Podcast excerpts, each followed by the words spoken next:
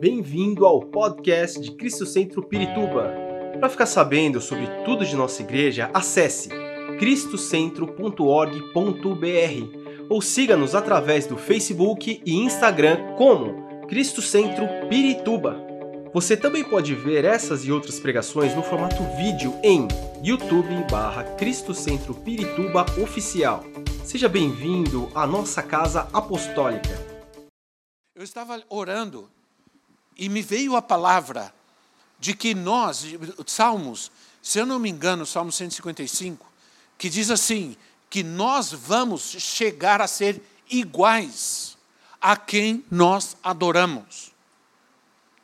É, com relação aos ídolos, às imagens, a palavra de Deus diz: tornem-se iguais a eles, aqueles que os adoram e aqueles que fabricam.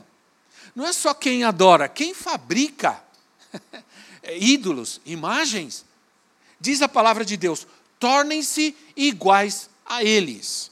Agora, você é uma pessoa inteligente, faz aí uma análise, uma análise do que é uma estátua, o que ela faz, é, o que ela come, onde ela vai, não come nada, não faz nada, não, tem olho, mas não vê, tem boca, mas não fala. Sim ou não? É, é uma estática, não vai para lugar nenhum, não avança para lugar nenhum, e a Bíblia diz: tornem-se iguais a eles, aqueles que o adoram. Agora, a Bíblia também diz que quando Cristo veio, Cristo nos deu vida. E vida em abundância. Ora, se eu adoro ao Senhor, qual é o objetivo? Jesus, a, a, palavra de Deus diz que eu tenho que chegar à estatura, à imagem de Cristo, porque eu adoro a Cristo.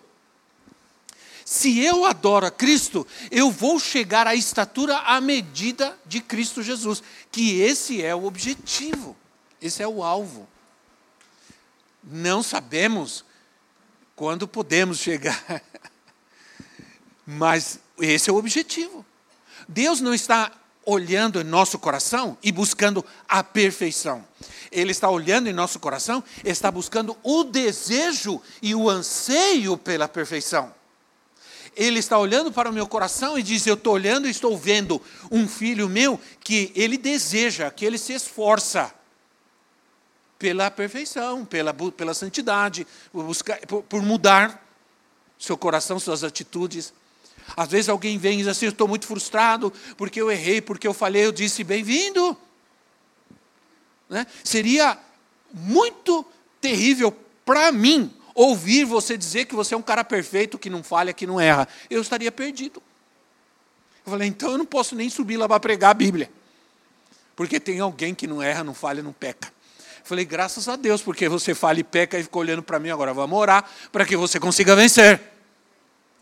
Né? Então, nas Escrituras, nós podemos ver na Bíblia que a vida, há uma vida planejada por Deus para nós planejada por Deus. Pensa bem, Deus tem uma vida planejada para você. Agora, se Deus tem uma vida planejada para nós, essa vida não é qualquer vida. Sim ou não, irmãos? Não é qualquer vida. É uma vida cheia de alegria, de descanso. Jesus disse: A minha paz eu dou para vocês. Nesse mundo vocês terão aflições, mas tenham um bom ânimo. Eu venci o mundo. Então, uma vida com comunhão plena com Deus, é, com, com, com perfeita harmonia com a Sua vontade, é uma vida que não tem desejo, é uma vida que não tem fome pelo mundo, não tem prazer, não tem desejo, é uma vida vitoriosa que não se abala, assim como o Monte Sião, como diz a Bíblia, Salmo 125, 1. Salmo 125 diz assim: Os que confiam no Senhor Quantos confiam no Senhor aqui? Amém. Os que confiam no Senhor serão, são, não serão. A minha versão diz assim: são. Diga, sou. são como o monte de Sião, que não se pode abalar, mas permanece para sempre. Os que confiam no Senhor, os que confiam em Deus. Ah, sendo Cristo a nossa vida, se Cristo é a nossa vida, nós vamos é, passar por situações, por tempestades. Acabamos de falar sobre tempestades. Certamente nós vamos passar por dificuldades e lutas, mas nunca seremos derrotados.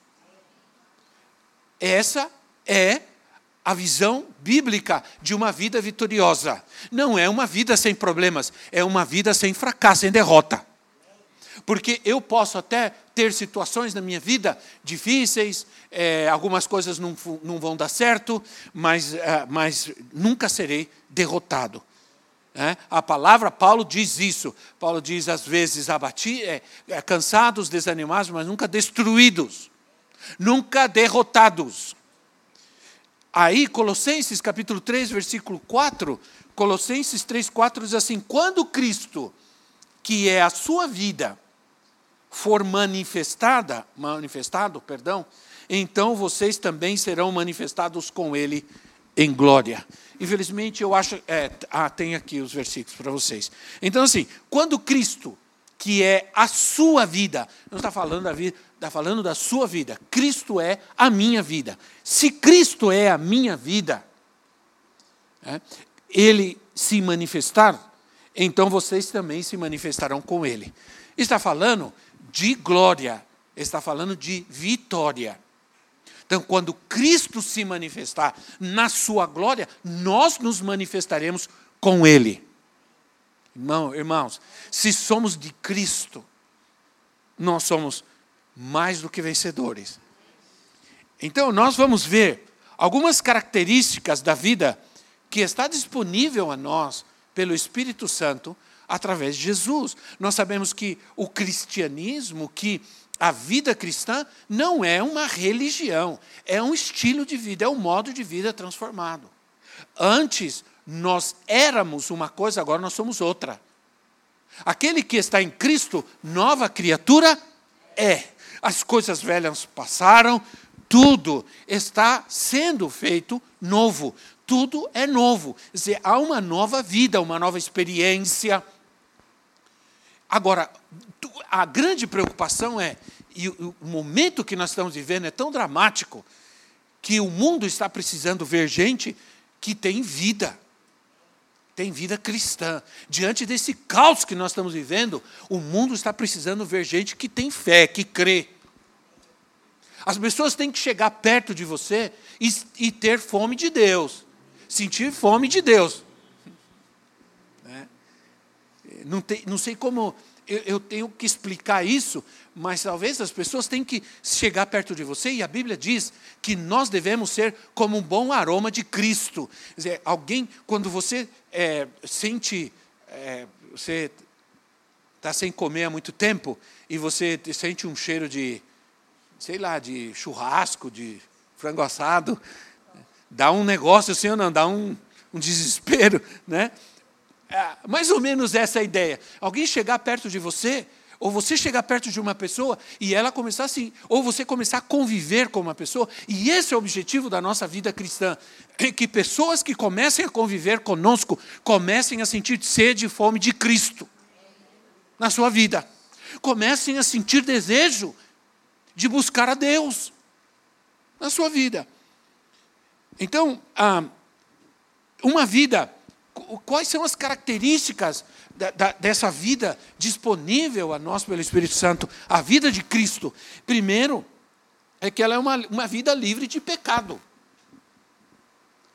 Livre, somos livres. Não quer dizer que não vamos pecar, não. Paulo diz: o pecado já não terá domínio sobre nós, terá controle sobre a nossa vida. Nós podemos pecar, mas o pecado não vai dominar nem controlar a nossa vida. Entende? Nós temos Jesus Cristo, o nome de Jesus, e a Bíblia diz que se nós confessarmos os nossos pecados, Ele é fiel e justo para nos perdoar, perdoar os nossos pecados e tratar com as consequências desse pecado. Mas, ah, mas a, a, nossa vida é plenamente livre do domínio do pecado. O pecado não terá mais domínio sobre nós. Lá em Mateus capítulo 1, 21, Mateus capítulo 1, versículo 21 diz assim: Ele dará à luz um filho, ela dará à luz um filho, perdão, e você deverá dar-lhe o nome de Jesus. O anjo está falando a José. É, quer dizer, Maria vai ter um filho, você dá o nome a ele de Jesus, porque ele salvará o seu povo dos seus pecados. Ele salvará o seu povo dos seus pecados. Ir a, a, um ponto de dizer que não temos mais pecados, isso não existe, isso não é verdade. Isso não é verdade. Mas de, o que está dizendo a palavra é que ele veio para nos libertar do domínio do pecado do domínio do pecado. Há uma diferença muito grande entre uma pessoa que anda dominada pelo pecado e uma pessoa que tem a vitória sobre o pecado, que pode vencer o pecado.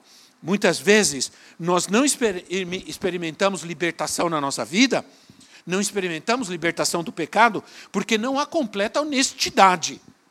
A gente tem que ser honesto, a gente tem que esconder, não pode esconder né? Existe algo chamado confissão e arrependimento. O arrependimento não é único na nossa vida. A gente precisa se arrepender algumas vezes. Sim ou não, irmãos? Porque nós pecamos. Jesus, a, a lei, a, a graça, ela é muito mais profunda, ela é muito mais exigente do que a lei. Nós não estamos debaixo da lei, mas não estar debaixo da lei não significa que a graça é fácil que é barata, não.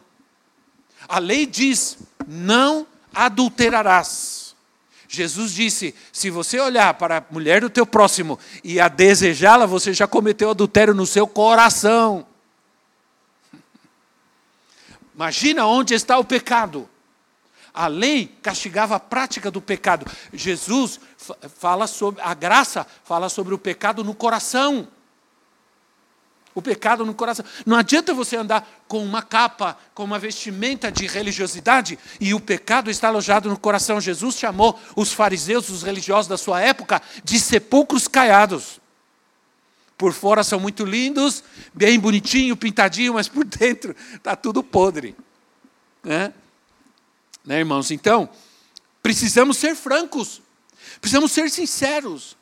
Algo, às vezes, ou alguma coisa está errada com a nossa experiência cristã, nossa vida cristã, ou a Bíblia não é verdadeira. Eu estou falando isso enquanto viver a vida que Cristo nos veio dar. Cristo não veio nos dar uma vida de derrota, de fracasso. Deus veio, Jesus veio nos dar uma vida vitoriosa. Né? Não veio nos dar uma vida de culpa, de condenação. A Bíblia diz: nenhuma condenação há para aqueles que estão em Cristo Jesus nenhuma condenação. Nós, o nome de Jesus, e o nome de Jesus, ele é uma provisão. Sabia que o nome de Jesus é uma provisão de Deus para nós? Nós temos o nome de Jesus. É, nós temos o nome de Jesus. É, Jesus disse: às vezes vocês é, oram e pedem alguma coisa, mas não recebem, porque pedem mal, não sabem pedir peçam no meu nome, peçam alguma coisa no meu nome e vocês vão receber. Então, ele nos deu o seu nome, o nome de Jesus te dá o poder para viver uma vida vitoriosa. Romanos capítulo 10, versículo 13. Romanos 10, 13 diz assim: Porque todo aquele que invocar o nome do Senhor será salvo. Isso não se refere apenas à nossa salvação, isso se refere à salvação em todo momento, em toda situação da nossa vida. Invocar significa clamar, chamar. Quando chamamos o nome, somos cheios da força e da alegria do céu. Há poder no nome de Jesus. O diabo, ele não tem medo de mim nem de você mas ele tem medo do nome que está sobre nós. Ele tem medo daquele que está em nós. Ele, tem, ele sabe quando Jesus está na vida de alguém.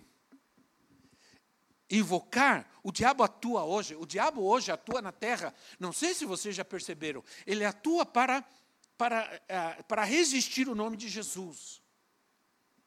Para, a Jesus é um nome mais, Jesus é um profeta mais, Jesus é um, um homem bom a mais, é um bom exemplo a mais. Jesus, alguém entrevistou recentemente por causa de toda essa situação que estamos vendo, que está ocorrendo no Oriente Médio, todo esse, esse conflito. E se você me perguntar, apóstolo, o que, que você acha disso? Eu acho o seguinte: nós temos que fazer o que a, a Bíblia diz que devemos fazer, nós devemos olhar com cuidado para o que está acontecendo na história, em Israel, na igreja, mas a gente precisa esperar. A gente precisa esperar. Orar e esperar e ver, ficar alerta, nos prepararmos. Tudo o que acontece não é para nos assustar, o que acontece é para nos alertar, é para que a gente nos preparemos. Porque, de todos modos, se isso está acontecendo, porque são sinais que os últimos tempos estão chegando, então como isso deve, é, que isso deve provocar em nós? Deve pro, pro, provocar o quê? Cuidado, preparação. Bom, se estamos caminhando, estamos começando, e eu acredito piamente, irmãos, que nós estamos começando, estamos começando a viver tempos que, que nos apontam para os finais, ou o começo dos finais dos tempos, que não, não sabemos, porque os tempos pertencem ao Senhor, não sabemos, pode durar nossa geração, a outra geração, nós não sabemos. Ou amanhã, ou agora, Jesus pode voltar. né? Ou como disse é, é, Lutero, ou como disse Spurgeon, ele disse: você tem que viver como se, como se Jesus tivesse morrido ontem, ressuscitado hoje e voltasse amanhã. É assim que você tem que viver. Você não tem que pensar que Jesus vai voltar no teu futuro. Jesus vai voltar no teu presente, se você estiver vivo. Ah, não, Jesus. É, não, ele vai voltar no teu presente. Então, eu não posso ficar pensando, não, eu vou melhor, eu preciso melhorar para ir para a igreja, para buscar Deus, não. Você nunca vai conseguir se melhorar para buscar a Deus. É só Ele que pode te melhorar. Aliás, Ele pode te mudar, te transformar. Tem gente que diz assim: ah, eu não vou para a igreja ainda porque eu preciso deixar algumas coisas, eu preciso melhorar. Nunca, porque não funciona assim. Não vai funcionar assim. Você não se liberta a si mesmo, você não se cura a si mesmo, você não se santifica a si mesmo. É, essa é uma obra do Espírito de Deus na sua vida. Né? Então, invocar é chamar. Por isso nós precisamos usar o nome de Jesus. Ele nos deu o seu nome. E o nome de Jesus tem autoridade. Ele é Emanuel, Deus conosco. Jesus é Deus conosco. Por que, que você acha que os caras vão soltar uma. Os, infelizmente, o que, que a gente vai fazer? Os caras soltam um míssil para destruir Israel e cai no meio deles mesmo. Né? Tem, tem, tem, testemunhos em Israel que eles não sabem como certos mísseis simplesmente foram lançados e sumiram. Agora, eu, eu não é ser místico, mas é crer que Deus guarda o seu povo e que alguns mísseis os anjos vêm, lançou o míssil, o anjo sumiu com o míssil, foi explodir em outro lugar. E não tem nada a ver com James Bond, nem Missão Impossível. É, é poder de Deus. Deus livra o seu povo dos seus inimigos e essa guerra não é nova. Esse conflito não é novo. Você sabia que os palestinos, a maioria deles, são descendentes dos filisteus. E os filisteus são inimigos de Israel desde há 3.800 anos atrás. É, é o conflito da guerra que nós estamos vendo, mas que Deus, Deus ainda vai salvar o seu povo. Não se engane, Israel é um dos países mais pervertidos do mundo hoje. O primeiro a, a, a, a apoiar, o primeiro a aprovar o aborto, e o primeiro a, aprovar o casamento igualitário entre duas pessoas do mesmo sexo foi Israel. A, a, religiosidade está em Jerusalém, mas Tel Aviv, a capital de Israel, é pecaminosa, é promíscua. Deus vai transformar. O milagre maior, e para mim o maior sinal de que estamos vivendo os últimos tempos, é quando Israel começar a reconhecer Jesus como Senhor. É para isso que nós vamos orar. Porque senão a gente pode crer que muitas vezes Israel sofre por castigo de Deus, por desobediência e dar as costas para Deus. Então, para mim, não é tanto um sinal a guerra quanto a necessidade de que Israel se converta e reconheça que Jesus é o verdadeiro Messias. Isso sim vai ser um grande sinal para nós. E é para isso que nós vamos orar. Eu estou juntando tudo aqui, né? Mas é bom a gente esclarecer, né? É bom que todos entendam. O, é, nunca considere Jesus como alguém além de Deus. Não. Jesus é Deus. E somos salvos no nome de Jesus. Nenhum nome é tão elevado e tão exaltado como o nome de Jesus. Nós precisamos ter cuidado porque tudo está sendo relativizado. Cuidado, irmãos. A gente às vezes não enxerga, mas a gente tá, que está estudando, a gente sabe. A gente que está lendo, ouvindo, estudando, sabe. Existe uma ideia. Essa ideia, o Antigo Testamento é, não é para nós, é para os judeus. Paulo, não, Paulo é muito radical.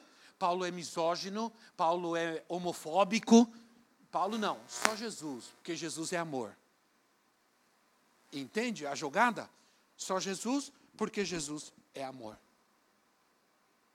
E se nós estudarmos, Jesus, é, Jesus falou sobre o inferno.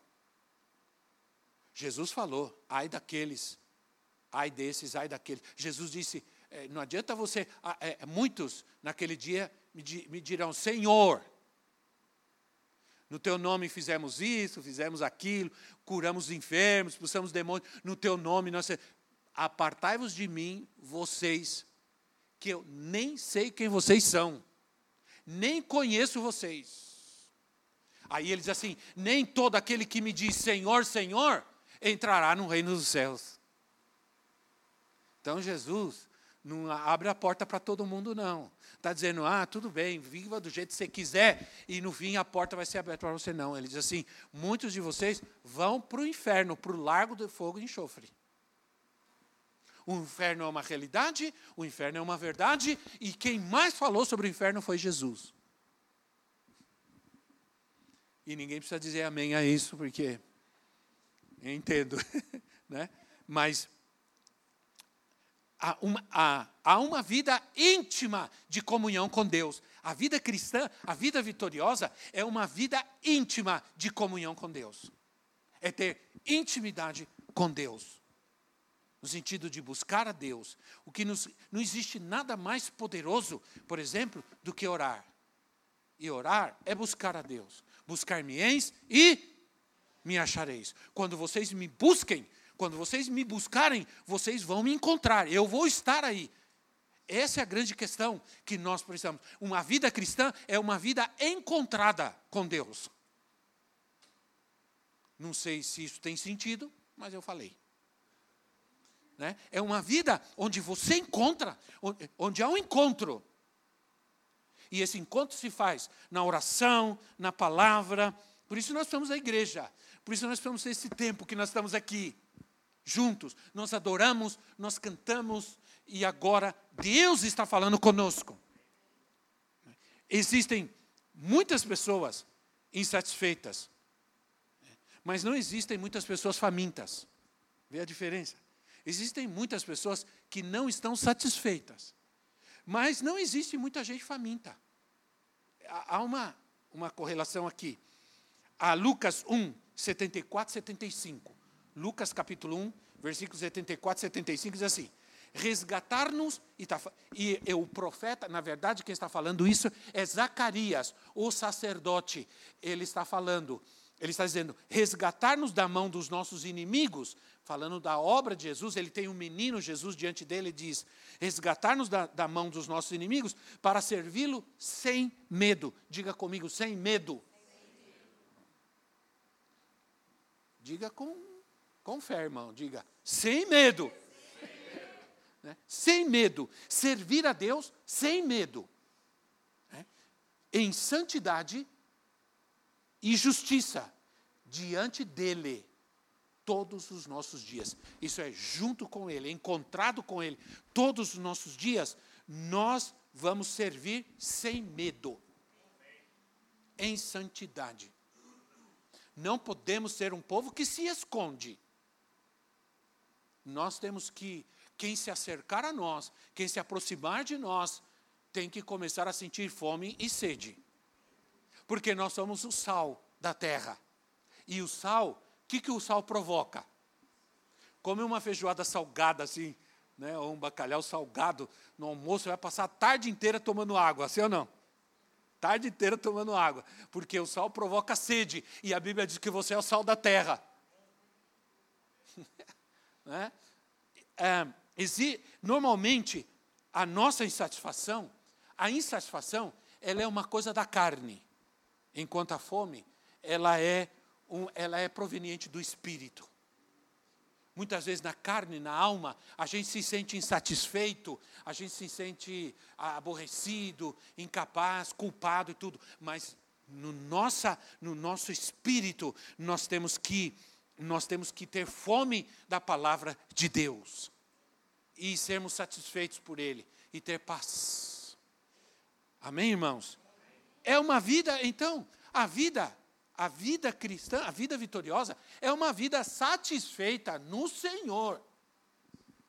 Eu não tenho tudo o que eu quero, mas eu tenho tudo o que eu preciso. E quando eu sou grato a Deus, porque se você fica é, se ah, lamentando por aquilo que você não tem, você deixa de ser grato por aquilo que você tem. Quando eu viajo para a África, uma das eh, eu fui muitas vezes e vou voltar agora, voltar a voltar, né? Uma redundância aqui, vou voltar a voltar para a África.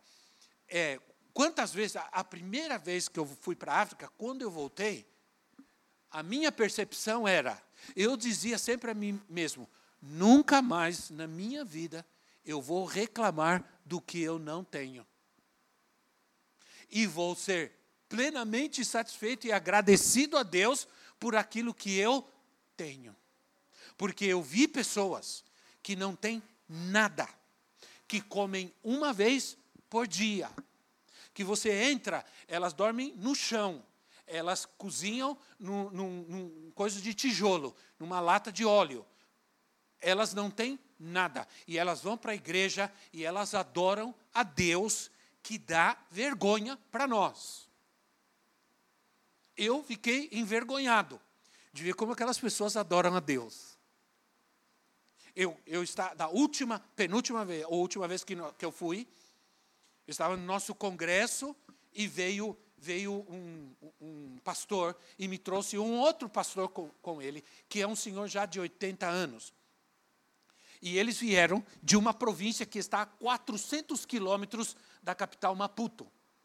E ele disse, apóstolo, esse pastor, esse pastor, é, o neto, é como a casa deles é de barro e teto de, de, de palha, de palmeira, de palha. O neto é, brincou com uma vela e pegou fogo e, e destruiu tudo. Ele já não tinha, quer dizer, destruiu tudo, até é redundante falar isso. Ele não tinha, o pouco que ele tinha, o nada que ele tinha, acabou, destruiu. Falou, queimou tudo, queimou a casa dele e tudo. E ele olhando para mim. Aí eu falei assim, então, pastor, e como que o senhor está? Glória a Deus, apóstolo. Olha, esse congresso está uma maravilha. Deus está falando comigo, a palavra de Deus está maravilhosa. Deus é maravilhoso com um sorriso desse tamanho. Eu engoli em seco. E a minha vontade, eu, eu, sinceramente, irmãos, eu, eu senti vergonha de mim mesmo. Por quê?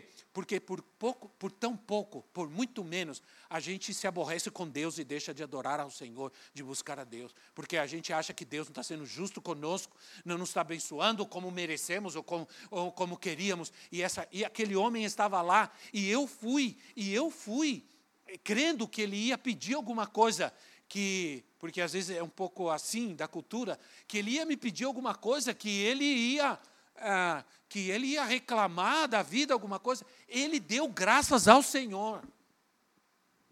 E a Bíblia diz: deem graças ao Senhor, porque Ele te dá tudo. Sim? Não. Diz: Dei graças ao Senhor porque Ele é bom e a sua misericórdia dura para sempre. Amém, irmãos?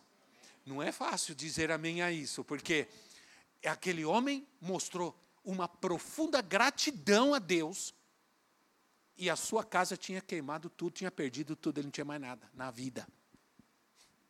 E ele sorriu para nós. Eu não sei se a Protisa estava junto, ela saiu de perto, porque se eu choro, imagina ela. Né? Ela chora mais fácil ainda. E eu engoli seco. E falei, nunca mais na minha vida eu reclamo de nada.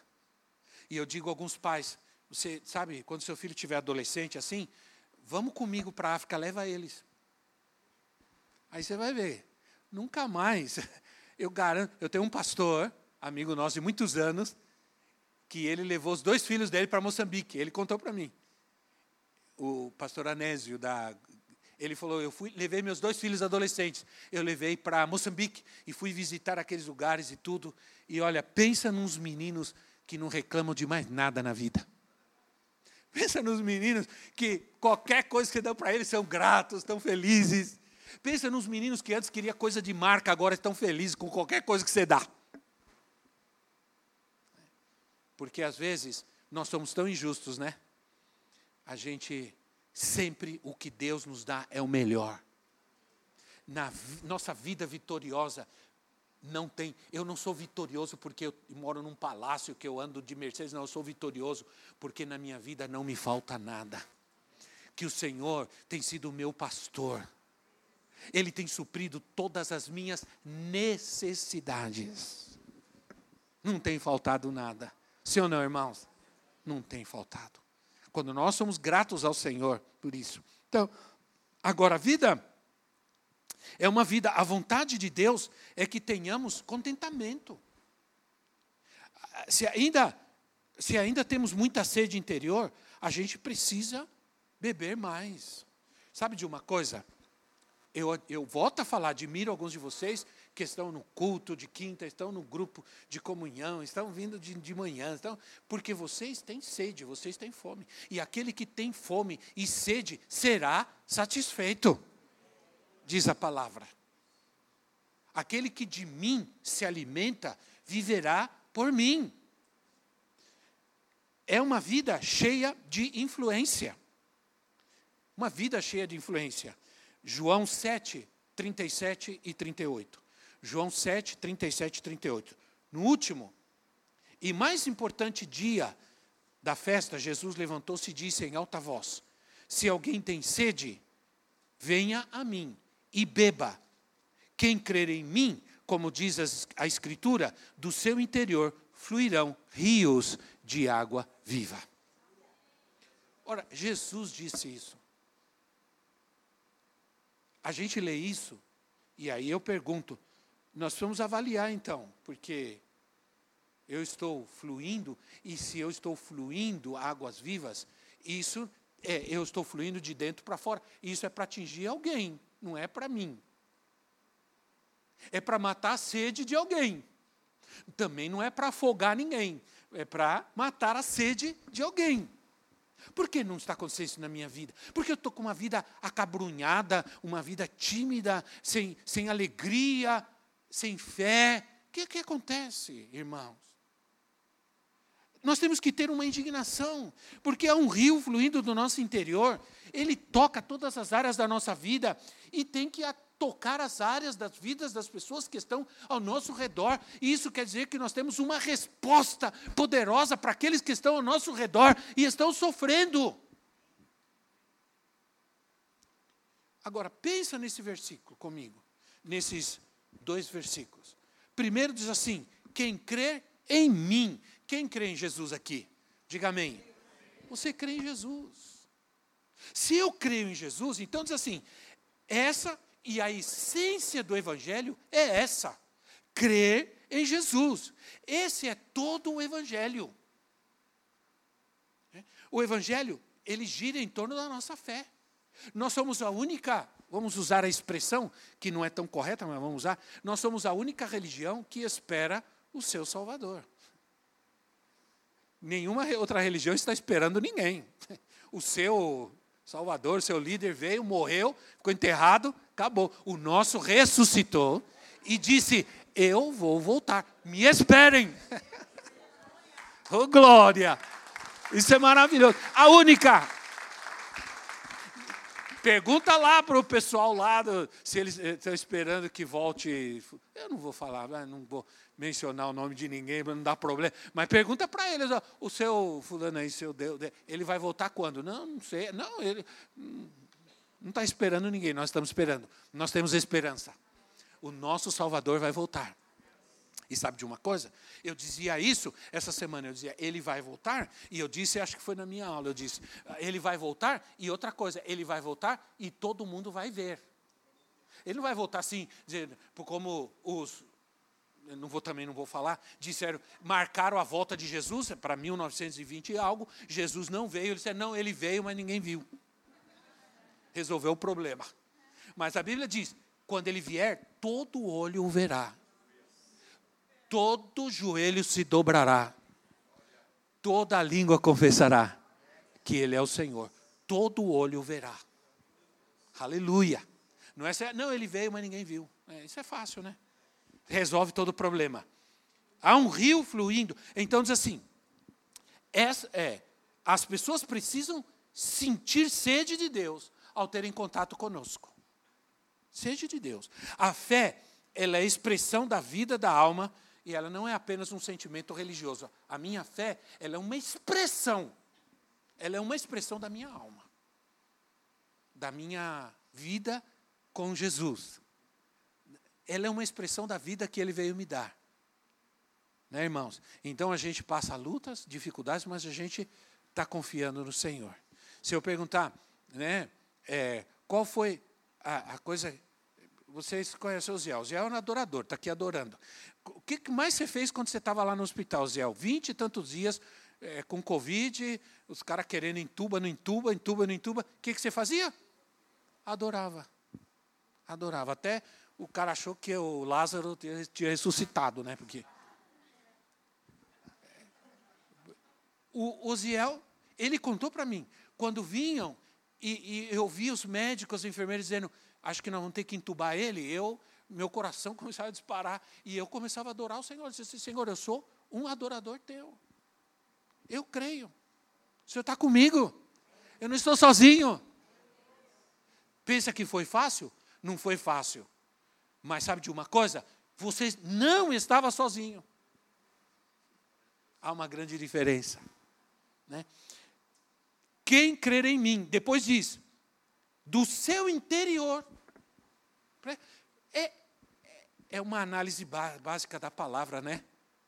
O que está faltando com as pessoas é ler a Bíblia e estudar a Bíblia. Tem muita gente na igreja que não lê, não estuda a Bíblia. Faz uma análise da passagem aqui. Quem crer em mim. Não está dizendo quem crê em mim que vive hoje aqui. Não. Quem crer em mim, não importa quando, nem onde, porque Deus não está limitado a tempo e espaço. Jesus não está falando de lá, de, de, de presente, olhando para aqueles, é com vocês que eu estou falando, não estou falando. Não. Essa promessa é para vocês, a promessa é para os seus filhos e a promessa é para todos aqueles que virão a crer no meu nome. Inclui a nós. Então, do seu interior, a referência é ao homem interior, vai fluir de nós. Então, como nós podemos conceder, conceber não ter uma vida vitoriosa, apesar dos nossos erros. E olha, vamos ser sinceros: muitos problemas que nós vivemos, nós mesmos criamos. Sim ou não? Não todos, tudo bem, mas a maioria. Nós mesmos criamos. Então é assim. Mas nós temos a tendência, às vezes, de, nos problemas, dificuldades, culpar alguém, se não culparmos a Deus. Não, não, é, vamos resolver. Senhor, o Senhor vai nos ajudar. Então, eu tenho que ter sede. Aí, porque diz assim. Aí diz assim: se alguém tem sede, venha a mim e beba. Aí eu vou terminando aqui, né, porque Eu tenho um monte de coisa, mas misericórdia. Meu pai, olha, eu escrevi tudo isso? Escrevi. Olha, estava na unção mesmo, viu? Puxa vida. É.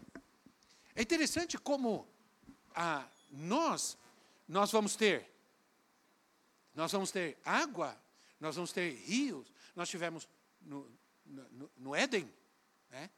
nós tivemos no Éden, tinha rios. É, destaca lá que havia uns três rios.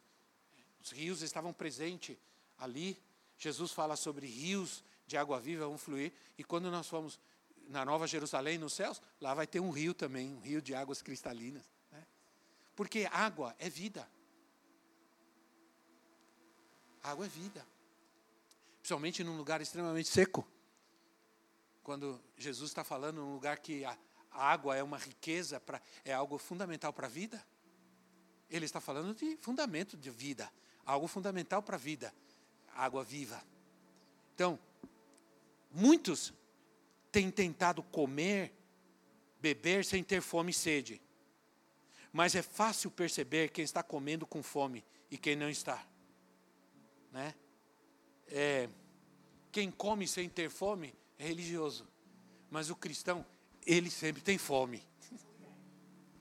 Ele sempre tem fome. Eu amo ouvir e amo estudar a palavra de Deus. Porque eu tenho muita fome, muita fome. E eu quero continuar tendo fome. É, eu diria que esse é o grande problema da igreja hoje. Falta de sede, de fome espiritual. Quando a nossa fome, a nossa sede se acabam, é certo que nós vamos ficar doentes, sim ou não? Se você não bebe, não come, você, é, você vai ficar doente, sim ou não? Você deixar de comer, de beber, você vai ter sérios problemas de inanição, de, eh, de outros problemas. A mesma coisa acontece com a nossa vida espiritual. Se você não tem fome e sede de Deus, da palavra, você vai, você vai ficar doente espiritualmente. É o que muitos não entendem. Então, o que, que nós temos que fazer? Porque meu tempo já acabou. Eu tenho que pular aqui os processos que coisa, que bênção, eu vou estudando. Eu tenho que me achegar ao Senhor. Eu tenho que me achegar ao Senhor. Diz assim: no último dia da grande festa, Jesus levantou exclamou: Se alguém tem sede, venha a mim. Venha a mim. E beba. Aí o Senhor convida os sedentos a se achegarem a Ele. É bom termos sede. É. Mas precisamos nos achegar a Ele constantemente.